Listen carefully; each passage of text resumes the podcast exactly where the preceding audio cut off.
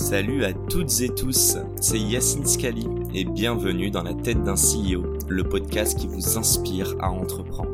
Je vous propose tous les lundis une conversation authentique avec des entrepreneurs et des figures hyper inspirantes pour, je l'espère, vous permettre à votre tour de réaliser tous vos projets et impacter notre société positivement. N'hésitez pas à vous abonner au podcast et nous dire ce que vous en pensez en commentaire. Sans plus attendre, je vous souhaite un excellent épisode. Hello tout le monde, on est donc de retour pour ce troisième talk euh, des backstage et aujourd'hui c'est un talk avec les partenaires. Alors j'aime bien commencer par ça. Je vous rappelle que tout succès, qu'on soit solopreneur ou qu'on soit entrepreneur, il vient d'un collectif. En tout cas, moi je suis assez convaincu de tout ça. On a beaucoup parlé dans les autres talks juste avant vous. Je ne sais pas si vous avez pu y assister ou les regarder, mais en tout cas, euh, toujours le collectif, l'entraide, l'intérêt justement de pouvoir être accompagné par des personnes qui sont passées euh, par les mêmes étapes ou qui connaissent mieux l'industrie. Bref, vous l'aurez compris, j'ai donc quatre partenaires de H7 autour de la table. J'allais les présenter, mais je crois qu'ils le feront bien mieux que moi. Et vu qu'on est très galant autour de la table, et je vous regarde vous, messieurs, on va donner la parole à Marianne. Bon, des- je vais commencer par ça, mais tout le monde va bien ou pas?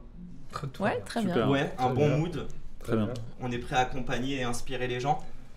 C'est parti. Allez. on va se détendre. Euh, Marianne, est-ce que tu peux te présenter? Donc Marianne Beaufils, moi je travaille à la Banque des Territoires euh, et je travaille plus particulièrement à la direction de l'investissement sur les problématiques d'inclusion numérique. Qu'est-ce que la Banque des Territoires? Oh C'est une direction de la Caisse des dépôts qui est au service de l'intérêt général. Ok. Euh, et donc, qu'est-ce que ça veut dire? Ça veut dire qu'on va accompagner les acteurs publics, Mhm. locaux principalement, euh, dans l'élaboration de leurs projets innovants, euh, de projets audacieux et dans euh, le financement et le déploiement de leurs projets. Super, on va. on Rien va- que ça. Rien que ça, et j'allais dire beaucoup d'éléments sur lesquels on va, on va développer. Euh, je donne la parole à ton voisin de droite, Florent. Euh, Pourrais-tu te présenter? Alors bonjour à tous, euh, donc Florent Chouvet, je travaille chez Manpower Group euh, en tant que euh, directeur de la- du- la- de l'expérience digitale et en charge de l'innovation pour toute la région France. Tu vas me demander ce que fait Et Manpower donc, Group. euh, non, évidemment, qu'est-ce que Manpower Un homme de pouvoir? Non, Ok, non, non. je te laisse terminer. euh. On est beaucoup plus universel que ça.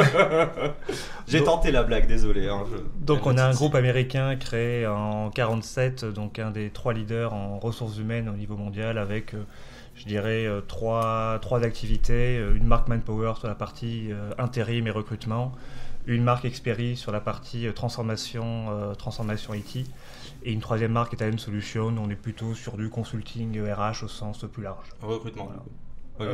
ouais, consulting plus large, ça va de la staffing, recrutement pour Manpower. Ok. Et Talent Solutions, tu vas être plutôt sur du euh, euh, gestion des carrières, accompagnement des talents, accompagnement leadership, etc. Donc on a vraiment trois marques, trois activités différentes sur, euh, pour accompagner en fait tous les enjeux en ressources humaines de tous nos clients à l'échelle française et internationale. Alors, je, je spoil quand même, hein, euh, on va avoir une diversité aussi d'accompagnement et c'est l'intérêt que vous soyez tous autour de la table et que vous, vous travaillez euh, main dans la main avec H7. C'est que, évidemment, que ce soit juste Manpower ou la Banque des Territoires, ne peut pas couvrir tous les cas d'usage. Et je me tourne donc à ma gauche. Que Quelle bon. intro Oh là là Bon, PA, veux-tu Sur te le banquier. présenter? Alors, donc, du coup, on va faire Alexandre Boileau, je m'occupe de l'innovation pour le Crédit Mutuel du Sud-Est. Euh, je vais anticiper ta deuxième question. Crédit Mutuel du Sud-Est, on a une banque qui accompagnons euh, tout type euh, de personnes, du- des particuliers, des associations, des agriculteurs et des entreprises. Et on est, on est partenaire fondateur du H7, Mhm. ce qui nous relie ici, et on accompagne notamment des entreprises, des startups dans l'innovation, et notamment l'innovation à impact. Tu veux nous parler très rapidement, euh, si je ne me trompe pas de mes souvenirs de l'année dernière, Mhm. euh, de la part de financement euh, auprès d'H7 avec ta structure? La part de financement. Ouais, vous avez investi ou pas? Ou vous avez financé H7 il me Oui, on a financé effectivement la- la- la- l'aménagement des locaux, qui était un hall très, très brut, et Mhm. sur lequel effectivement on a, on a participé à tout l'aménagement. Donc ça c'est une grande réussite quand on voit le lieu aujourd'hui. C'est vrai que euh, je pense que quand on est arrivé, il ne ressemblait pas vraiment à ça. Euh, D'ailleurs, pour ceux qui ne le savent pas, euh, on est euh, donc dans l'ancien lieu de Artifarty, qui est l'association qui a organisé entre autres les nuits sonores. Donc j'ai le plaisir de dire que j'ai foulé la scène où Laurent Garnier a, a joué ses plus beaux sets. Voilà, et merci à toi Pierre-Alexandre. Et enfin, le meilleur pour la fin ou pas On va pas dire ça. Ah, Allez Redouane, à toi de te présenter s'il te plaît. Euh, Radouane Ouama, donc moi je suis euh, responsable du, du service entrepreneurial à la métropole de Lyon. Ok. C'est quoi la métropole de Ouais, la Lyon métropole de Lyon. J'ai dit le moins de travail je fais, Ouais, le le, le- le moins de travail. Euh, la métropole de Lyon, c'est le regroupement de, de- de Lyon et des 58 communes qui, qui avoisinent Lyon. Ouais. Euh, historiquement, ben, ce regroupement, il avait pour vocation de travailler ensemble sur des, dire des, des- des compétences assez basiques, entre guillemets, mais hautement importantes que sont la voirie, euh, la gestion des déchets, etc. Et euh, ces compétences se sont très très largement, euh, on va dire, élargies depuis quelques années, jusqu'à devenir une métropole qui intervient toujours sur ces champs historiques, mais aussi sur l'insertion, mais également sur le développement économique, et c'est ce qui nous mène au lien avec, avec H7 notamment. Enfin, je vais surenchérir avec toi vu que tu viens de parler de ce lien avec H7. Bon, déjà, j'aimerais juste dire qu'il y a de l'argent, mais surtout pas que.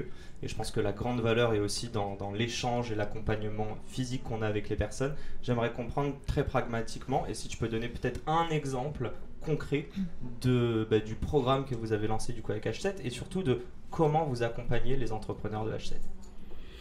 Bah, nous déjà, on, on intervient sur tous les champs de l'entrepreneuriat, hein. ça va de l'auto-entreprise à la, à la start-up mondiale. Euh, donc euh, H7, c'est un bout de, de tout ce qu'on peut faire euh, en matière de, de soutien à l'entrepreneuriat. Donc ce lieu, euh, on le connaît très très bien, hein. on a investi dans les murs, un peu co- comme les partenaires voisins. On est à l'initiative de tout ça sur fond de, de, de lieu totem de la French Tech à, à- à l'époque.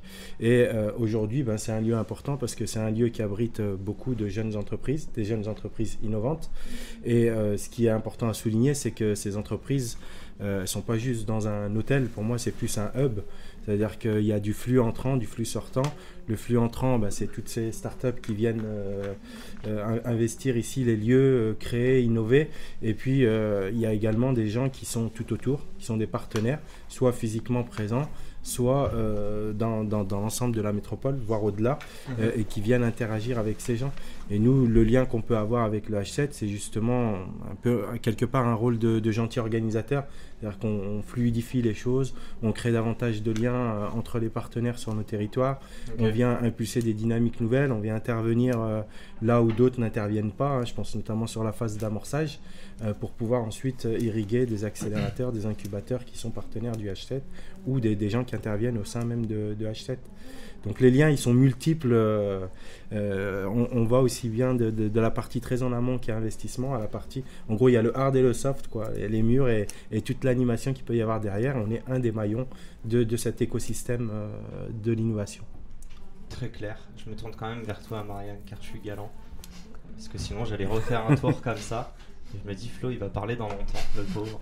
Alors, j'aimerais juste comprendre, et si on met un petit peu, on, on- on rappelle, hein, ceci est l'événement Zero to One. Donc, c'est vraiment la, la deuxième édition. On dit souvent que c'est la phase la plus compliquée des startups. Euh, je ne sais pas si vous, vous intervenez vraiment, comme disait Radwan, donc sur cette phase d'amorçage, Mm. euh, là où, en fait, traditionnellement, on a quand même des fonds d'investissement, des incubateurs, et j'ai l'impression que ça se plus ou moins limite là. Euh, comment vous, vous arrivez en fait à apporter votre pierre à l'édifice à ce niveau-là? Alors nous, on a un spectre euh, très large dire, sur l'innovation. Alors, je vais, je vais pas expliquer tout ce qu'on fait parce qu'on a vraiment énormément de dispositifs, de véhicules, de financement. On fait pas que du financement d'ailleurs, parce que on va aussi opérer, conseiller des acteurs. Euh, mais sur la phase d'amorçage, on a euh, d'une part, des, euh, on peut avoir des subventions directement pour des projets qui sont en construction. Par exemple, on avait euh, un appel à projet qui s'appelait Numérique inclusif, numérique éducatif. On a accompagné 80 projets locaux à se construire avec des collectivités. Euh, et là, sur l'amorçage, on a lancé récemment, avec H7 justement, un programme qui s'appelle 13M euh, pour accompagner huit structures de l'inclusion numérique dans leur passage à l'échelle. En fait, on s'est rendu compte, euh, comme souvent on investit sur plutôt de l'investissement euh, en série A euh, post-seed, que les structures n'étaient pas forcément assez matures et qu'il nous manquait un véhicule ou un, dispositif qui soit plus adapté à ce marché, qui était qui étaient encore jeunes ou encore peu matures pour, pour l'investissement. Mhm. Et, euh, et c'est pour ça qu'on a lancé 13M. Donc pourquoi 13M Il y a 13 millions de Français qui sont exclus du numérique et on cherche des solutions justement pour euh, répondre, résorber en partie du moins cette fracture numérique. Et on s'est associé à, à H7 parce que nous, on a la compétence inclusion numérique, euh, on, a, on a les fonds euh, pour investir ensuite, mais on n'a pas la compétence pour accompagner les structures, les conseiller justement euh, euh, sur ces questions de RH, qui recruter, euh, quand recruter. Euh, sur leur modèle économique, euh, on peut les conseiller un petit peu, mais on ne va pas aller aussi loin que va le faire euh, euh, H7, que vont les faire les startup managers de H7. Et puis ensuite sur la partie commerciale et, et, sur la partie, j'en oublie une, mais opération, voilà, structuration des processus. Donc tout ça, vraiment le cœur de métier d'H7, on s'est associé pour lancer ce, dispositif 13M.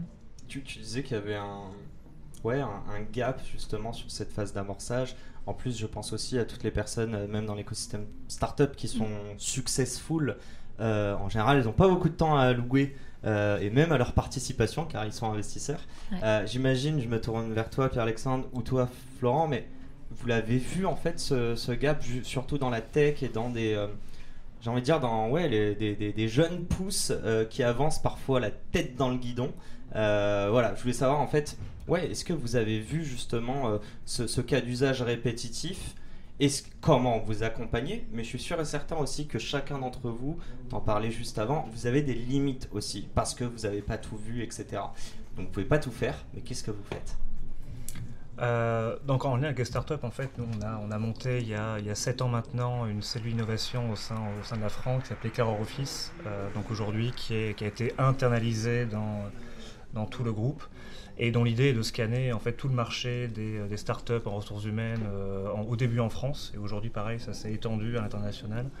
Et le but d'aller identifier euh, quels sont les, euh, les services complémentaires à nos activités qu'on peut à la fois proposer euh, dans, nos, euh, dans, nos, dans nos propres process, mais aussi euh, conjointement avec des clients. Alors pour répondre à ta question euh, plus spécifique, c'est qu'on rencontre dans ce cadre-là bah, tout type euh, de, de start-up et à tous les stades. On va travailler avec des gens, je me souviens quand on a commencé la cellule, on, était, euh, on avait rencontré Welcome to the Jungle à l'époque, il était incubé au Nouma. Euh, C'était deux personnes, Jérémy Cléda et Bertrand Huzel, qui étaient tous les deux avec euh, un stagiaire, euh, tous les trois. Et on a été le premier grand groupe à travailler avec eux. Euh, et donc, on n'a pas, Manpower Group, on n'a pas, pas, pas vocation à financer directement les startups, mais ça nous permet de, on a une, on a une légitimité, en tout cas en interne, à travailler avec des startups pas forcément très matures, à tester très très vite, à échouer et aussi à leur proposer à ces startups-là tout un réseau. Euh, tout un réseau euh, ben, national, tous nos réseaux de clients, puisqu'on a tout le CAC 40, le SBF 120 et puis un tissu de PME euh, France entière. Et de plus en plus, on va être capable de les déployer dans, dans différents pays. C'est ça qu'on leur promet. J'ai une mini question pour toi et juste après je peux déjà vous spoiler mais on va justement parler de start-up et de grands groupes après évidemment que tu, que tu aies pris la parole Pierre-Alexandre, je ne t'ai pas oublié. J'ai juste une mini question. Est-ce que en gros tu... euh, mince. Je vais essayer de bien la formuler euh, pour, euh, qu'on me comprenne bien, pardon. Est-ce que tu penses que Welcome to the Jungle, lorsque vous les avez accueillis, c'est parce que vous voyez un potentiel, c'est vraiment pour juste qu'ils testent and learn et pouvoir tester leurs produits Ou est-ce que eux, c'est du vol de crédibilité? Parce qu'on en parlait juste avant pour que vous compreniez. On a fait une table ronde sur la recherche des premiers clients et on expliquait en fait l'intérêt d'avoir de la crédibilité pour premiers entrants. Maintenant, si Welcome ne délivre pas, elle perdra tous ses clients. Bon, c'est pas le cas. Welcome euh, est une plutôt belle boîte. J'aimerais comprendre, ouais, c'est quoi l'intérêt pour eux? C'est quoi l'intérêt pour vous de faire ça? Alors l'intérêt pour, pour eux, c'est ce que tu, c'est ce que tu évoques. hein. Euh, je pense que c'est d'avoir le nom euh, au départ, le nom sur le site et sur leur présentation client, mais qu'il y a aussi de se tester eux-mêmes, euh, de se dire est-ce qu'on est capable, en étant trois dans un, j'allais dans un garage, mais en tout cas dans un incubateur, est-ce qu'on est capable de délivrer un groupe comme le nôtre? Donc eux, ils se testent. Et nous, on est ravis aussi parce que ce que va chercher un grand groupe, et j'ai l'impression que c'est le sujet que tu vas aborder juste après, euh, un grand groupe va chercher de l'agilité à l'externe qu'il n'a pas forcément en interne. Il va chercher une image un peu plus jeune, un peu plus, un peu plus agile, et, euh, et c'est ce qu'on va chercher avec eux. Et c'est ce qu'on va aussi beaucoup chercher avec euh, beaucoup de startups avec lesquelles on va travailler. C'est qu'il y a aussi il y a un enjeu évidemment business, un enjeu Mhm. opérationnel, mais on a aussi un enjeu, peut-être la transition pour la question d'après, mais un enjeu culturel en interne de montrer voilà ce qui se passe à l'extérieur, à nos équipes internes, et euh, faire collaborer, euh, quand on dit que la collaboration euh, grand groupe startup, elle est avant tout euh, des individus d'une startup avec des individus d'un grand groupe. Et comment ces cultures-là euh, se s'entremêlent et, se, et apprennent, euh, et apprennent l'une de l'autre. Sachant que ce sont des cultures bien bien différentes. On va repasser là-dessus juste après. Veux-tu la parole, Pierre-Alexandre? Mais bien sûr, Bon, explique-nous un petit peu, euh, vous qui êtes là bah, since day one, euh, quel est évidemment l'intérêt d'être avec H7, mais même euh, plus généralement l'intérêt d'épauler en fait des, euh, des startups innovantes, sachant que je reprends un petit peu ce qu'on disait avec Florent. En fait, il y a plein de boîtes, d'ailleurs la plupart vont mourir entre ce passage de 0 to 1. Donc l'investissement que vous faites, euh, tout le monde ne va pas pouvoir en bénéficier à long terme. Vous allez entre guillemets perdre un peu d'argent. J'aimerais comprendre quel est l'intérêt pour, euh, pour ton groupe? Alors, nous, l'intérêt notamment de venir ici et d'accompagner les startups, c'est déjà. En fait, il est double. C'est de pouvoir faire grandir les startups et puis de faire grandir aussi notre réseau. Puisqu'en accompagnant, en accompagnant les projets innovants euh, qui sont ici, on, on emmène également toutes nos forces vives euh, dans l'aventure.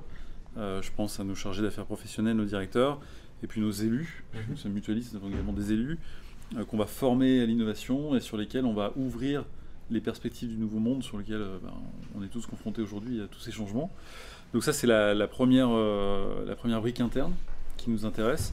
La deuxième, c'est de voir euh, la façon dont on peut accompagner ces entreprises, puisque notre métier, c'est d'accompagner les entreprises sous un modèle, comme tu le disais, qui n'est pas forcément notre métier de- d'être capital risqueur et de venir euh, financer des, des structures où il n'y a pas de chiffre d'affaires, où il n'y a pas de, pas de rentabilité. Euh, et donc là, tout le jeu est justement du bon accompagnement de ces entreprises dans le conseil de, notamment l'écosystème. Euh, tu, parlais tout à l'heure de, gens qui ont la tête dans le guidon. Souvent, il y a des, personnes qui ont euh, une super idée, qui vont y réfléchir énormément, qui vont créer un beau projet et ils veulent se lancer. Et en fait, quand on discute avec eux, on se rend compte qu'ils l'ont imaginé tout seuls, ce projet. Et notre rôle, c'est justement de les emmener sur des écosystèmes comme la métropole avec différents programmes, euh, comme euh, d'autres partenaires, euh, pour pouvoir venir les challenger, euh, travailler plus en méthode itérative, pouvoir aller plus loin dans le projet et leur permettre, plutôt que de démarrer comme il se l'était dit, plutôt de réfléchir à, à ce qu'il y a autour et comment on peut faire différemment. Et, euh, et ça, du coup, ça vient aussi un petit peu sécuriser le démarrage du projet quand on doit financer, puisqu'on sait que euh, les startups euh, ont fait le bon chemin dans le bon sens. Il y a eu des pivots. Ah oui, bah oui, ça y Tu en peux a- nous donner un petit cas concret si tu veux pas citer la boîte, il n'y a pas de souci. Non, mais- je peux pas citer la boîte parce Bon, peut-être qu'elle est toujours en secret professionnel, elle a bien réussi. Non, mais je serais très intéressé de. euh, si vous voulez, depuis tout à l'heure, on parle. J'aimerais vraiment qu'on ait des, des cas concrets et que les gens qui nous écoutent puissent se projeter et se dire non, c'est pas que de l'argent, non, c'est pas que de la relation, c'est vraiment un intérêt qui est commun. Euh, et justement, donc, comme je le disais, tu reçois une boîte, tu voulais challenger un petit peu, tu peux nous dire une. une Ouais, alors les boîtes qui ont changé euh, après qu'on les ait financées, peut-être pas trop. Enfin, j'ai pas directement de cas d'usage. Par contre, des startups qui euh, rapidement ont pivoté, ça j'en ai. Euh, notamment, elle se reconnaîtra peut-être. Une startup qui euh, qui a commencé sur une problématique qui était le- la musique et le, le son des enceintes, et la prote- les protections auditives, et qui se sont dit, bah, on va développer un, pro- un- un produit pour les festivaliers pour éviter qu'ils se percent les tympans. Donc ça, c'était leur idée de base. Ils sont partis là-dessus, ils ont lancé le projet. Et en fait, rapidement, ils se sont aperçus que les festivaliers n'étaient pas prêts à payer un super Ils produit pour se protéger. en fait. Bah, c'est forcément le cas, ils veulent pas payer en tout cas pour pas se protéger. Et euh, en fait, ils ont pivoté pour se dire bah, quel autre cas d'usage on peut avoir avec ce type de système et plutôt de l'adresser à l'industrie, euh, notamment des gens qui euh, travaillent sur des, des lignes ou des agriculteurs ou autres qui, qui, ont, qui ont des casques et qui, dès lors où ils veulent rentrer en interaction avec quelqu'un, sont obligés d'enlever le casque pour se parler et ben d'intégrer ces solutions auditives pour euh, éviter de, de se casser les tympans. Ju- ju- Juste sur ça là, Ouais. typiquement, le, le- le- la graine a été plantée à quel moment? N'hésitez pas à poser des questions si vous, si, si vous avez envie de, de, de titiller Pierre-Alexandre. non, désolé, je ne veux pas faire un focus sur toi, mais c'est hyper important pour moi de comprendre lorsque cette personne vient vous voir, cette start-up, et justement comment elle a pu se rendre compte, ne serait-ce que les festivaliers n'étaient pas prêts à payer. Est-ce que c'est vous qui les avez mis en contact avec des organisateurs? Non, ils avaient déjà pivoté. euh, et pourquoi? Parce qu'ils étaient justement accompagnés par différentes structures. Ok. Ils n'étaient pas seuls dans l'aventure et euh, le fait de se confronter, de, de pitcher très souvent leur projet et puis euh, au bout d'un moment de se dire bah, c'est quoi le business model, on vend à qui, on vend combien, et est-ce que notre cible est prête à acheter? Mhm. Et ben dans le challenge, au bout d'un moment on se dit bah non. Et donc euh, soit on met le produit à la poubelle, on arrête tout, ce qui est dommage, soit on essaie de trouver un autre cas d'usage. Et là c'est toute la force de l'écosystème de pouvoir challenger, d'accompagner sur d'autres choses. Donc éveiller les consciences aussi à travers les, Ouais. les- les rencontres. Et je me répète, mais euh, à la fin on l'a dit euh, dans l'autre talk, passez à l'action, parlez de votre projet. Surtout, euh, ne faites pas comme beaucoup qui pensent que il faut pas parler de son projet, sinon on va lui voler l'idée. Je vais poser la question à tout le monde ou personne, mais j'espère tout le monde. On va passer sur cette histoire de grands groupes et start-up et je vais, je vais la poser un peu piquante et c'est mon, mon, mon but. Est-ce que selon vous, euh, à court terme, une start-up gagne plus qu'un grand groupe, mais à long terme, elle va le regretter car elle, si elle réussit, elle va être bloquée avec un grand groupe? En fait, qui est-ce qui gagne réellement? Sachant qu'il n'y a pas de start-up autour de la table. donc, ouais, euh, bon. ouais, ouais, c'est- Mais je ferai l'avocat du diable, ne vous inquiétez pas.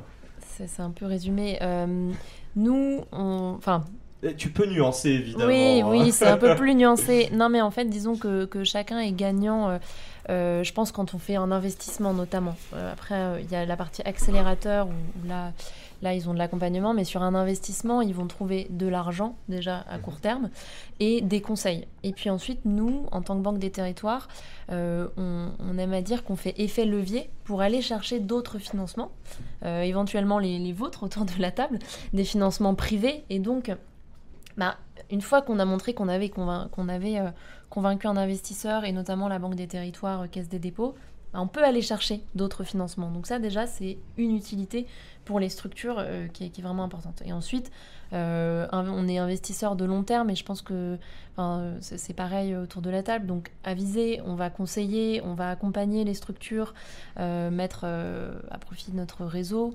Nous, euh, on a quand même la casquette secteur public, donc pour des structures qui travaillent avec le public, d'essayer d'expliquer comment fonctionnent les collectivités territoriales, comment fonctionne l'éducation nationale, voilà, de, de- de décortiquer un petit peu tout ça.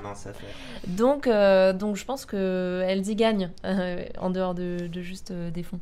Et, et si je, je, je m'engage dessus déjà, enfin je vous invite tous à répondre, mais euh, est-ce que vous n'avez pas un côté émotionnel quand vous voyez, on prend l'exemple de Jérémy Cléda et, et Bertrand Huzel, euh, les fondateurs de, euh, de Welcome to the Jungle, ils arrivent, ils sont rien ou trois fois rien parce qu'il n'y a même pas de produit encore.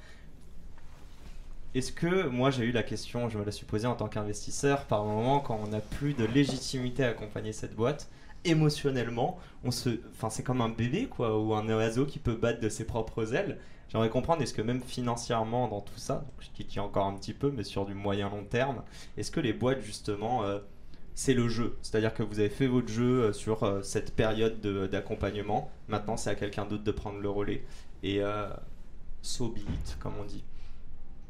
À qui la réponse? Non, mais je vais réagir par rapport à la première question sur les, les grands comptes et les startups. mais je vais, je vais répondre à ça. question n'est pas cool. Non, non, non, non, il n'y a pas de souci. Il n'y a pas de souci. Non, moi je pense que déjà, euh, les grands comptes ne viennent pas tous chercher la même chose et les startups ne viennent pas toutes chercher la même chose. Donc je pense qu'on ne peut pas donner une réponse euh, entière sur ce, sur ce Bien sujet. Euh, Il y a des gens qui font ça juste pour de l'image, je parle de, de certains grands comptes. Il y en a qui font ça pour des démarches RH.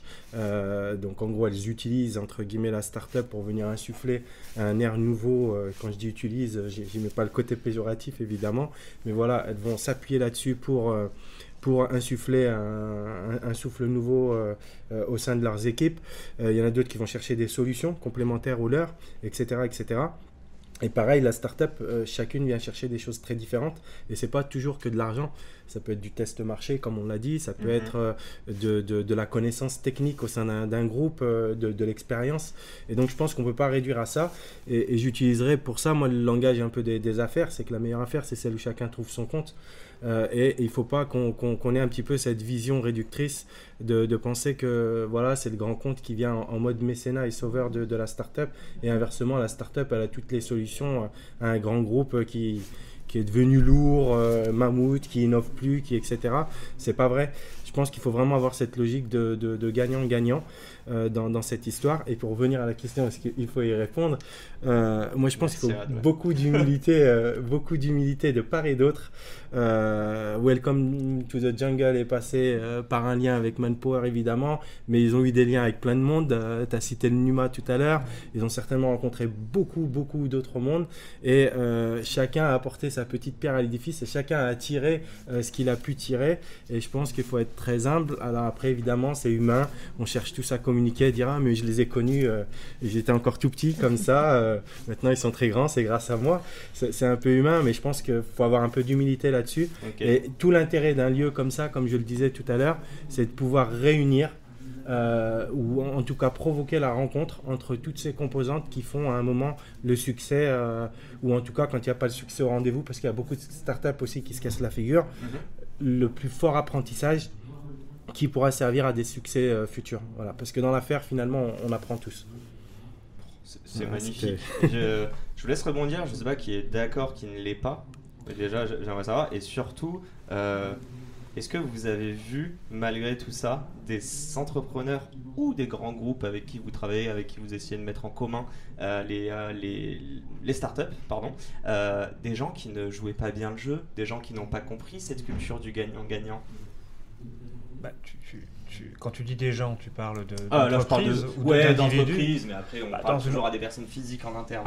Bah, c'est tout l'enjeu en fait. Quand tu parles d'une entreprise, ça veut rien dire. Une entreprise, elle est composée d'individus. Euh, et je parle chez nous, mais je pense que c'est partout pareil. tu vas avoir des départements, voire des gens qui sont convaincus de la démarche et d'autres qui le sont moins.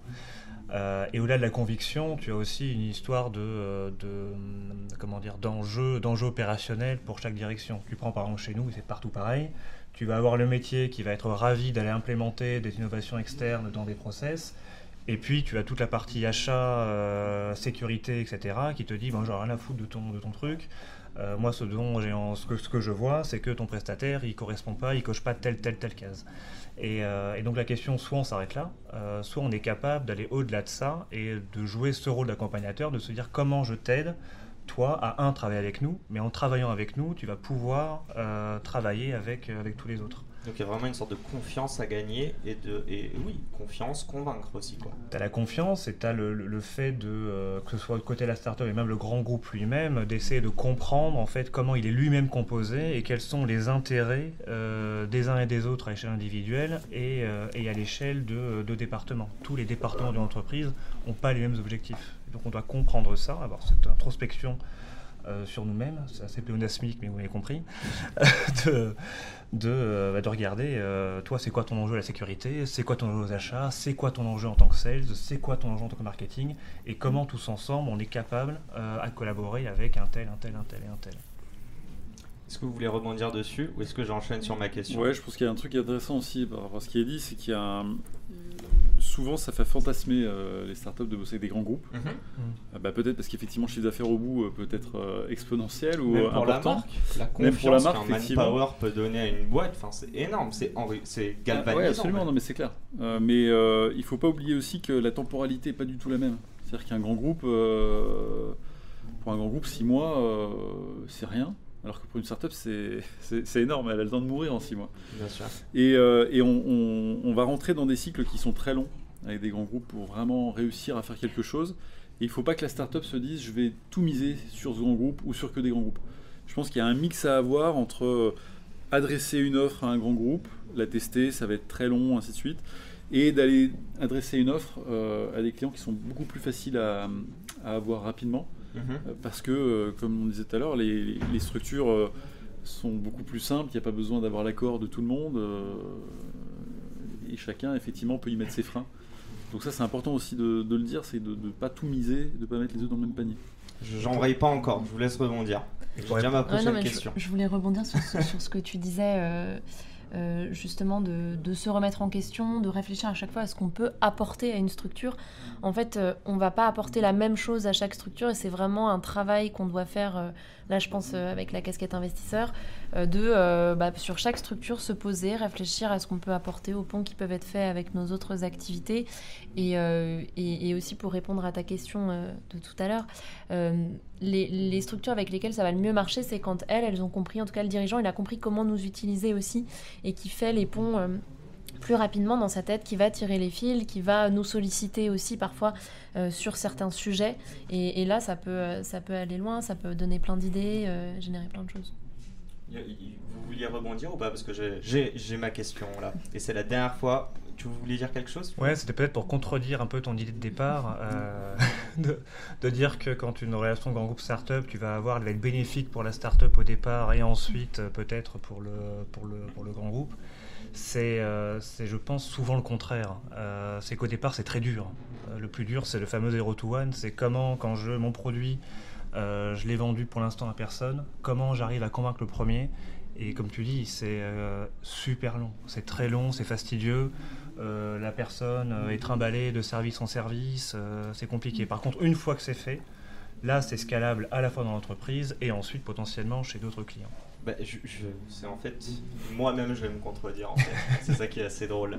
Euh, et en plus j'allais dire j'arrête d'être dans l'opposition, mais c'est la dernière fois. On a un petit peu parlé de culture. Euh, je pense que c'est même pas vraiment pas la start-up, c'est juste dans un groupe où vous êtes euh, 3, 4, 5, 10 max. C'est beaucoup plus simple d'aligner les intérêts de tout le monde plutôt que je reprends ton exemple, dire que la direction achat est pas d'accord avec la DSI, etc. Euh, c'est à qui de s'adapter? Est-ce que c'est aux entrepreneurs d'être plus patients Et là, je crois que c'est toi qui disais ça, Pierre-Alexandre, de ne pas mettre toutes ses billes dans le Mhm. même panier. Ou est-ce que c'est aussi peut-être aux entreprises, malgré des, des process assez complexes, de devoir être un peu plus agile, de créer peut-être une team, je sais plus comment on appelle ça, mais il y a des teams qui se créent avec, je sais pas, une personne au product, une personne à l'achat, et ces personnes-là vont travailler main dans la main, donc une petite équipe. Voilà, je, je sais pas si vous avez compris ma question. Ouais. Ouais Allez, à qui, à qui le tour? Qui prend la patate Je vais peut-être recommencer parce que c'est un sujet qu'on connaît, connaît bien chez nous. C'est euh, sachant qu'on a des process qui sont euh, parfois complexes parce qu'on est, on est, on est assez énorme. euh, on a un process dédié startup et qui a été depuis un an maintenant globalisé en interne. hein. C'est-à-dire a qu'on- que une startup travaille en Allemagne, en France ou en Italie ou aux États-Unis avec nous. Euh, Elle va passer par les mêmes, par les mêmes étapes qui sont beaucoup plus simples euh, qu'un partenaire, euh, partenaire plus classique. Donc évidemment, on a à s'adapter. Dans l'autre sens, euh, je pense que n'importe quelle euh, start-up, en tout cas euh, très vite, peut-être pas au tout début, mais très très vite, elle comprend qu'un groupe est constitué comme ça. Donc elle a déjà intégré dans son système de pensée que de toute façon, ça va pas être simple et ça va pas se signer en claquant des doigts. Donc euh, c'est comme tu dis, c'est les deux. C'est que en tant que start-up, je dois comprendre qui j'ai en face de moi. Et en tant que grand groupe, il y a une posture d'humilité à avoir. C'est pas le gros qui mange le petit, même pas qui mange, hein, mais qui a une posture de euh, c'est toi qui t'adaptes ou tu t'en vas. Euh, Mhm. c'est pas du tout ça. Et nous, on a une culture où on est à- complètement à, l'opposé de à l'opposé euh, à l'opposé de ça. Euh, Vous, et vous le dites aux entrepreneurs, ça? Est-ce que tu as des entrepreneurs parfois qui pensent que réellement un projet va aboutir à une mise en relation jusqu'à l'implémentation en peut-être, euh, je sais pas, un mois? Ah bah c'est clair. Et, et je pense. Alors après, je- on a souvent le doute de Tu savoir si, c'est du. Non mais tu, tu, tu, tu, tu- rigoles, mais c'est en fait c'est. euh, je sais pas si c'est malheureusement heureusement très souvent le cas. Alors peut-être parfois un discours euh, commercial. Ouais. Parce que nous, euh, quand on est quand on est métier, on se dit on peut implémenter cette solution. euh, bah, le type que tu as en face de toi va te dire bah moi je te le fais en deux semaines. Euh, donc on ne sait jamais s'il y croit vraiment euh, ou si c'est parce que bah, forcément si on a l'impression que c'est plus simple, on va plus travailler avec lui qu'avec un autre. Mais ce qu'on essaie de créer, et c'est pour ça que cette fameuse équipe donc, que tu évoques euh, chez nous existe, hein, on a des personnes qui sont au marketing, aux sales, aux achats, qui vont être dédiées à des process, euh, à des process plus, euh, beaucoup, beaucoup plus simples. Et l'idée c'est d'avoir un enjeu de transparence et qui marche plutôt bien. Et donc les sites ont beau être longs, voire très longs, mais la relation, euh, la relation perdure et, euh, et je dirais que tout le monde est content ou à l'inverse, personne n'est vraiment mécontent. Oui, nous aussi, on, on avertit au début de nos process Ouais. parce que forcément, quand les structures viennent nous voir pour lever des fonds, ils nous disent bon bah voilà, nous on lève tout de suite ou, euh, ou dans, dans deux semaines, un mois, et euh, on explique oui, bah alors en fait, euh, voilà, donc euh, dans une semaine. exactement, faut arriver tout de suite. Bon, ils disent toujours euh, ça. Oui. C'est le tour de table se ferme, voilà. Mais, euh, mais voilà, on, on remet toujours un peu, on dit, bon, prenons du recul. Nous, on en a pour euh, quand même plusieurs mois, le temps de, euh, d'instruire le dossier, de convaincre les personnes compétentes et, et- et qui voudront bien derrière investir. Et ça, enfin c'est surtout de la pédagogie. Il y a des process, on ne pourra pas aller au-delà. Mais, euh, mais si on les explique et on explique que c'est important de les respecter aussi, euh, même en termes de sécurité, pour voir où les fonds sont alloués. Enfin voilà, il y a des vraies questions euh, derrière de, leur expliquer que l'argent, il va quelque part, il y a une raison. C'est voilà, important, surtout de la pédagogie. Après, on ne pourra pas toujours accélérer tous nos process, mais on essaye de, faire au mieux pour s'adapter à leurs besoins. Là-dessus, pardon, pour réagir, moi je pense qu'avant d'être clair avec les startups, il faut déjà être clair avec soi-même. Euh, je pense que chez les grands comptes, déjà, faut, faut déjà euh, faire prendre la décision par les, ben, les, les décideurs, hein, les, euh, les- patrons en gros des, des- des grands comptes, sur le niveau de risque qu'ils sont prêts à accepter. Parce que le monde de la startup, il est souvent présenté de manière idyllique, mais on sait que c'est un projet sur 10 qui aboutit, c'est encore 1 sur 10 parmi les 1 sur 10 qui est à la hauteur de la promesse. Ça fait beaucoup de casse tout ça. Donc, il faut accepter qu'il y a un risque avec ces partenaires-là et quel niveau de risque on est prêt à accepter. Et ça, je pense que c'est au niveau des, des organes décisionnaires qu'il faut le faire. Et ensuite, évidemment, il faut aussi être clair avec ses propres process. On sait que c'est long, mais que si on veut que ça matche, que l'offre et la, demande se rencontrent, il va falloir revoir un petit peu nos exigences ou revoir nos process en tout cas. Et c'est là où moi je trouve que la, la posture qu'a adoptée par exemple Manpower, de créer une entité dédiée, de créer des organes dédiés avec des process qui sont beaucoup plus adaptés au monde de la startup, c'est très bien. Et puis ensuite, pour revenir un petit peu à ta question de les startups qui joueraient pas le jeu, euh, là-dedans, il y a un petit peu de, comédie dans tout ça, de, part et d'autre, que ce soit chez les grands comptes que, comme, chez les startups. C'est un jeu de séduction. Et la preuve, c'est que l'exercice euh, qu'on ne peut pas louper euh, dans, dans ce monde-là, c'est le pitch. Et pour moi, De aujourd'hui, part et d'autre. de part et d'autre. Et le pitch, pour moi, c'est un peu la danse du ventre. On vient dire qu'on a le meilleur projet du monde. Et moi, le- douane voilà, mais, mais, mais le vrai pitch, c'est pas celui-ci. Pour moi, le vrai pitch, on devrait remettre au cœur de la machine le pitch commercial. C'est un peu la, la fameuse scène du vends-moi stylo du loup de Wall Street, quoi. C'est au lieu de palabrer, tu vends ça, ben vends-moi ta solution, montre-moi que ça marche, montre-moi que ça peut, et, et qu'on sorte un petit peu de ce côté un petit peu comédie pour aller euh, vers les fondamentaux. Alors évidemment, ça enlève pas le risque, Bah, mais pour moi, retournons aux fondamentaux. Justement, j'ai ça depuis tout à l'heure dans ma tête. Comment tu le quantifies le risque? Parce qu'une boîte, ou du moins le fondateur qui vient te pitcher la boîte et qui présente super bien, bon bah je me dis, euh, enfin le risque tu le vois plus quoi. C'est pas pareil que d'avoir. Il y a des gens qui, on, le voit, théâtral, nous par là, exemple, dans, dans des programmes comme Lyon Startup, euh, c'est un, un- euh, alors c'est un programme de formation, mais il y a un concours qui est un petit peu un, un prétexte. Donc c'est des gens qui sont très early stage, on est à la phase d'amorçage, et donc on vient les former euh, à, à l'entrepreneuriat tout simplement. Mais il y a un concours qui est un peu un prétexte, et ce concours il valorise trois ou quatre projets à chaque édition. Quand on regarde après coup, c'est pas toujours ceux qui ont réussi le concours qui ont réussi leur activité. Pour moi, ça dit tout. C'est-à-dire que ceux qui ont réussi, c'est ceux qui ont réussi à vendre leurs solutions, qui ont vendu leurs produits, leurs services. Ceux qui ont bien pitché leur projet, et ils l'ont très bien pitché, mais derrière, ils n'ont pas forcément euh, vendu. Et c'est là où je pense qu'il faut que les règles soient claires. C'est-à-dire que si Manpower cherche des solutions innovantes à l'extérieur, il attend quelque chose de concret. Et pour moi, c'est là où euh, Manpower doit être clair avec lui-même. C'est quelle solution concrète je cherche. Et en gros, est-ce que la solution que me propose cette startup, elle répond à mon besoin ou est-ce que il est très sympa, c'est super cool, ça va faire beaucoup d'images. C'est pas la même attente. Voilà. Après, il n'y a pas que l'image. Et pour revenir à ta première question de tout à l'heure, c'est est-ce qu'un grand groupe doit se transformer ou doit changer, doit être plus souple? Doit s'adapter. Je pense que c'est pas possible du fait qu'il est grand groupe parce qu'il a été comme ça. S'il n'avait pas été comme ça avec toute cette structuration, il ne serait pas devenu grand groupe. Il aurait certainement explosé le, le ou se serait process racheté, est voilà. dû au nombre d'employés que tu as quoi. Ouais, Enfin, et sou- souvent en fait j'ai la, souvent j'ai l'image du, du gros paquebot, c'est-à-dire que la, la startup ça va être le petit euh, jet ski et euh, le grand groupe c'est le gros paquebot. Euh, pour changer de cap c'est facile, hein, le capitaine il tourne la barre, que ça soit dans le petit bateau ou, ou dans le gros. Sauf que la mécanique derrière pour faire bouger le gros bateau, elle alimente, enfin elle est hyper complexe. Et même si tu veux le faire tourner plus vite, et ben tu peux pas. Et c'est pas un problème d'envie, c'est un problème de structure.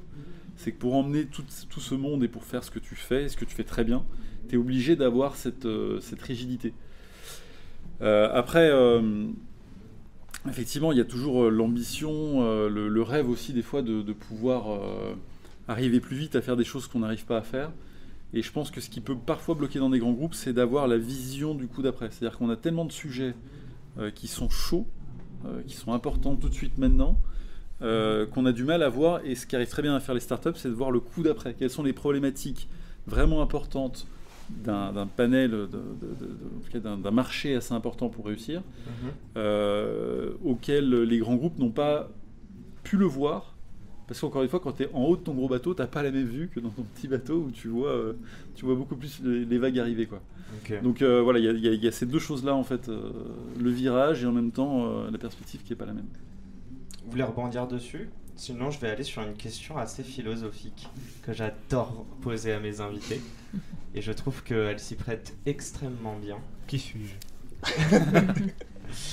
Non, la question est très simple. Est-ce que vous pensez que chaque relation professionnelle, quelle qu'elle soit dans votre prisme, mais professionnelle, hein, je dis bien, est-ce qu'elle commence forcément par un intérêt?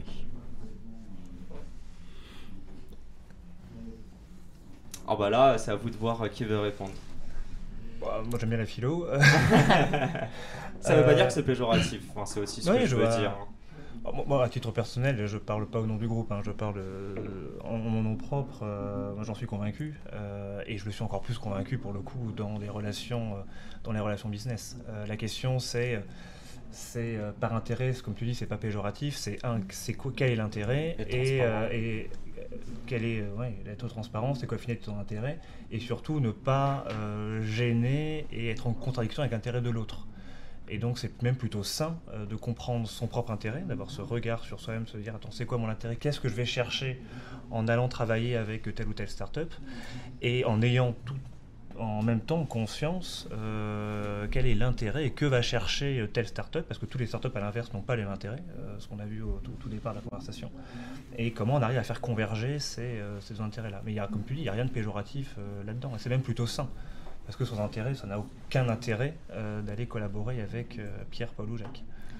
Mais l'intérêt, enfin, je, suis d'accord, oui, ça commence par l'intérêt, mais c'est presque, c'est la condition nécessaire, absolument pas suffisante. Quoi. Il faut qu'il y ait ce, ce- cet intérêt commun pour un sujet, pour un projet, mais après, il y a des milliards d'autres conditions qui vont faire que ça va marcher ou que ça va pas marcher. Bien sûr. Des relations interpersonnelles, est-ce qu'on on s'entend bien avec cette personne, est-ce qu'on travaille bien, est-ce que les conditions sont là, est-ce que voilà, ça, ça va plus loin. Donc oui, il y a un intérêt, mais c'est c'est voilà, c'est vraiment euh, le, le premier niveau quoi. Vous en pensez quoi, vous? Moi là-dessus, je dirais que c'est c'est pas du tout malsain qu'il y a un intérêt de part et d'autre. Euh, L'important c'est que ces intérêts convergent évidemment, et puis bah, ils convergent euh, peu de fois, rarement, euh, mais quand ils convergent c'est très bien. Et je pense qu'il faut multiplier les, rencontres justement avec un intérêt malgré tout, mais que c'est en multipliant les rencontres qu'on va finir par générer un intérêt qui n'est peut-être pas celui qu'on avait imaginé au départ. Et, euh, et c'est ça qui est magique dans, dans, dans, dans ce monde-là. Et c'est là où justement des, des lieux comme celui-ci, où on vient voir Manpower parce qu'on a un intérêt, et puis au final on tombe sur X ou Y, Z autres partenaires, et on, arrive sur autre chose. Et là je renverrai... à- Ouais, mais c'est pas que la sérendipité. Moi, je renverrai au, au fameux discours de Jobs là sur les, le connecting the dots. Euh, ça résume tout. je trouve que ça rejoint aussi le truc de 1 plus 1 égale 3. Je sais qu'on l'utilise beaucoup dans l'écosystème, mais même là, en fait, on se dit qu'il y a un intérêt euh, du, de la partie A et la partie B. Et en fait, sans s'en rendre compte, on va créer la partie C qui est commune et on va servir peut-être un peu plus. Je sais pas si toi, tu as aussi euh, d'autres. euh, Enfin, si tu es d'accord ou si tu as d'autres choses. euh, Ouais, je suis d'accord, effectivement, mais j'apporterais peut-être une nuance sur le fait qu'on fait souvent de belles rencontres par hasard. Et euh, en fait, l'intérêt ne doit pas, aller- doit pas euh, gommer le- la partie hasard où des fois on rencontre une personne qui n'a rien à voir avec notre écosystème. Euh, ça peut être dans des escaliers, dans un ascenseur euh, où il se passe quelque chose d'incroyable. Et des fois, bah, effectivement, l'intérêt vient aussi de, de choses qui, sur lesquelles on ne s'attend pas. On fait des belles rencontres et euh, souvent ces belles rencontres elles viennent un peu changer notre, notre vision des choses. c'est un peu un mix de, de- de tout le monde, hein, mais euh, c'est vrai que des fois d'être trop focus sur ce qu'on veut, on oublie aussi de, s'ouvrir euh, aux autres et de tomber sur ouais, pardon, si, si tu fais un exercice très simple, tu prends le pitch de n'importe quel entrepreneur à, à succès, entre Mhm. guillemets, euh, moi je te donne pas 10 secondes pour qu'il parle d'une rencontre. Et c'était pas une rencontre qui était euh, voulue, entre guillemets. Très souvent c'était, oh, ben, j'avais pas prévu, c'était pas du tout ce que je pensais, et blablabla, et blablabla. Euh, mais en faisant l'exercice, je suis amusé un peu à le faire, 9 fois sur 10 c'est ça. Donc euh, Est-ce que tu trouves pas que ces gens-là, dans ce cas-là, et ça corrobore un peu ce que tu disais, bah, qu'en fait ils sont ouverts d'esprit, qu'ils sont curieux? Parce qu'on parle d'intérêt, mais le- la curiosité est un énorme intérêt quand même. C'est juste en apprendre plus pour les gens. c'est être ouvert. Ouais, ça va être ouvert. Ok. Il nous reste deux petites minutes et j'ai quand même envie, et on va dépasser de une petite minute. euh, Et euh, j'ai quand même envie de vous poser la question. Non mais ça va Sylvain, on peut dépasser. Allez. Euh, parce que la régie me fait des, des gros yeux. Euh, Est-ce que vous pourriez me... Alors, je sais pas à quel point vous pouvez être transparent, mais là vous avez tous lancé euh, vos différents programmes d'accompagnement. J'aimerais qu'on fasse un petit point d'état des lieux à 2023. Euh, C'est deux cas de figure. Soit vous me donnez quelques chiffres en termes de boîtes accompagnées et combien euh, sont encore en vie et comment vous les avez accompagnées. Soit si vous préférez prendre un cas d'usage très précis de euh, la boîte est rentrée de cette manière et aujourd'hui elle en est là. Et entre-temps, bah, j'imagine que c'est vous qui avez apporté votre pierre à l'édifice. Donc là, c'est le moment de petit exercice de promo, euh, tout le monde. Bah, je peux reprendre la main, j'ai l'idée en tête. Nous, on a créé un concours qui s'appelle 4S. On accompagne des entreprises innovantes. Là, on a 10 candidats qu'on va accompagner. C'est déjà la troisième édition qu'on fait. Euh, L'idée, elle n'est pas de générer du business, mais forcément, quand on a des coups de cœur, comme tu le disais tout à l'heure, forcément derrière, euh, l'intention, elle naît et on a envie d'aller plus loin avec elle. Et, et donc, ça va faire cette année les 12e lauréats qu'on va accompagner. Et, et sur les 12, alors il y en a qui, ont, qui étaient très early, qui ont arrêté le projet, mais euh, la globalité, on les accompagne toujours. Et, Donc euh, combien sont encore vivants Si tu peux nous dire? Ah, on en a 10. Ouais, il y en a que deux qui, qui ont arrêté. Ouais, ouais. Est-ce que tu sais pour- euh, est-ce que tu aurais pu faire quelque chose de différent sur les deux qui ont arrêté? Non, je pense qu'ils n'étaient pas prêts à, à passer le cap du dessus, ou alors l'idée était trop, trop importante par rapport à ce qu'ils étaient capables de, de fournir ou de, de donner en termes de ressources et de temps. Très clair. Bah, 4S, je vais parler de 13M. Je pense qu'on est à H7. Je sais pas si c'était en partenariat avec H7 ou pas. ouais, en plus. Ouais, c'est ça. Donc il y a un truc avec les chiffres. Euh, donc nous, on a lancé, euh, ce que je disais, on accompagne 8 structures de l'inclusion numérique dans leur passage à l'échelle. Là, on en a choisi 4. Je n'ai pas le recul encore nécessaire parce que ça fait 4 mois pour vous dire si elles se sont, elles se sont pas encore écroulées. Donc là, ça marche bien. Donc euh, non, ça fonctionne bien. Euh, Sur on- la partie inclusion, tu vois bah, des sur choses la par partie exemple euh, inclusion numérique, on voit surtout que le fait d'avoir fait se rencontrer les quatre structures, ça génère plein d'idées et ça c'est hyper positif, euh, dont certaines qui connaissaient pas forcément très bien le secteur. Euh, et, euh, et on aura une deuxième promo euh, à l'année prochaine, début 2024, euh, de quatre autres lauréats. Et là, on pourra voir, en effet, si elles ont progressé ou pas, nos quatre premières structures. Et puis nous, derrière, on a quand même une volonté d'investir potentiellement dedans. Donc euh, ce sera aussi Vous, a- avez un peu ce. euh, vous, vous traquez un peu la performance Ils vous rendent des comptes? Comment ça se Ouais, passe? ouais, alors nous aussi, on, on regarde beaucoup euh, l'impact extra-financier. Euh, l'impact financier, c'est une chose, mais derrière, on regarde l'impact extra-financier.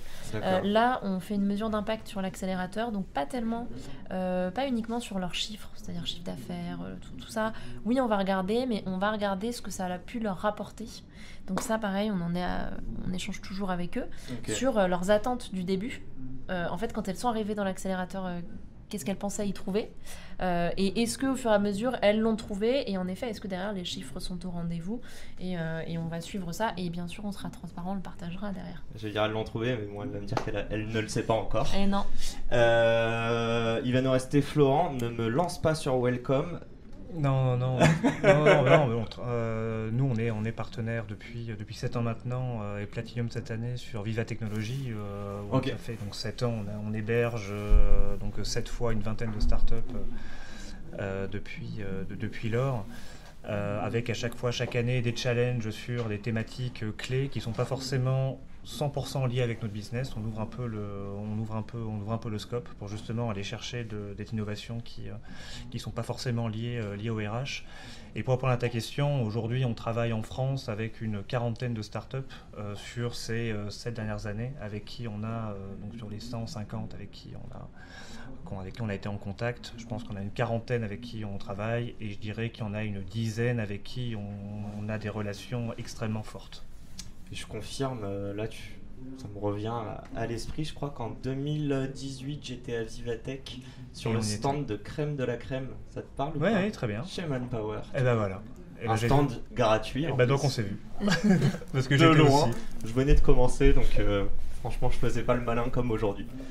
Et euh, ben, le maire pour la fin, nous, toujours nous, pas. ouais, toujours, hein, la, la crème de la crème. Bon, c'est toi qui vas, qui vas terminer ce. Ouais. Te Non, non, ben, hein, nous, on fait, on fait beaucoup de choses, et évidemment, on est impliqué dans beaucoup de programmes. Moi, j'en citerai deux très rapidement. Euh, Lyon Start, du moins les, les startups, comme je l'ai dit, il y a beaucoup de casse entre guillemets. Donc je pense qu'il faut un peu élargir, on va dire, un entonnoir à la base. Et pour moi, il y a un programme phare sur notre territoire, c'est Lyon Startup. On forme les gens très très en amont. Voilà, donc euh, là, on en est à la 14e édition si je ne me trompe pas. C'est plus de 1500 projets qui sont passés par ce programme. Et pour moi, c'est une très très belle école de l'entrepreneuriat tout court. Et là, on y trouve des idées innovantes sous toutes leurs formes, techno, pas techno, sociales, euh, impactantes, pas impactantes, etc. Euh, donc ce programme, moi je trouve qu'on peut être fier d'avoir ce programme sur ce territoire. Il est, adossé à la French Tech aujourd'hui. Euh, et ensuite, euh, nous on essaie d'avoir aussi une approche très pragmatique. On préfère avoir des résultats concrets, immédiats, et pas forcément chercher ce qui brille et, ce, qui, ce qui fait parler parce que c'est techno, parce que c'est ci ou ça. C'est super important de le faire. Et donc par exemple, moi je pourrais citer un autre programme à l'opposé. C'est un truc plutôt de bon vieux père de famille, je le dis comme ça. c'est pas des activités qui brillent forcément, mais ça marche et c'est rentable. Euh, quand je dis rentable, c'est rentable pour notre territoire. Je prends le programme qui s'appelle Pépite. On accompagne des boîtes qui font 3-4 millions d'euros de chiffre d'affaires, rentables, indépendantes capitalistiquement euh, et qui sont encore en, croissance. Et donc là, on vient nous juste apporter un petit coup de pouce. Et on a fait l'exercice au terme de, de 10 ans de programme. C'est un peu moins de 100 pépites qui ont été labellisées. C'est 1 milliard d'euros de chiffre d'affaires sur l'année 2021. C'est des entreprises qui sont toutes rentables. C'est 93% de taux de, de, pérennité à 10 ans. 93 euh, À 10 ans. Euh, et des boîtes qui s'impliquent énormément sur le territoire. Et quand je dis s'impliquent, je ne parle pas de chiffre d'affaires, je ne parle pas d'impôts payés, je parle de, mobilisation, d'investissement auprès des entrepreneurs, mais pas que, auprès du tissu euh, territorial. Et ça, pour moi, c'est, voilà, si je prends un langage d'entrepreneur, c'est sans doute le produit le plus rentable de tout ce qu'on peut faire en matière d'entrepreneuriat sur ce territoire. Vous remercie à vous quatre euh, d'être venus présenter vos différents programmes. Je vous remercie aussi au nom d'H7 de les soutenir. Et je vous remercie au nom de tous les entrepreneurs pour ce talk et évidemment de les soutenir à travers vos différents programmes. Vous l'aurez compris, vous avez besoin d'argent, d'accompagnement ou tout simplement d'ouvrir un peu vos chakras et discuter d'entrepreneuriat. Je pense que tout le monde autour de la table, moi le premier, seront ravis d'échanger avec vous. Donc euh, n'hésitez pas à nous contacter. Et euh, bah, on se retrouve dans quelques minutes, vu qu'on a pris du retard, pour le euh, l'avant-dernier talk. À très vite. Merci. Merci. Merci. Et c'est la fin de cet épisode. Les amis, j'espère qu'il vous a plu. J'espère qu'il vous aura inspiré. Si cet épisode vous a plu, n'hésitez pas à nous soutenir en nous mettant 5 étoiles sur les plateformes, en vous abonnant évidemment et en nous laissant des commentaires. C'est très important et ça fait toujours plaisir. Hâte de vous retrouver la semaine prochaine. Ciao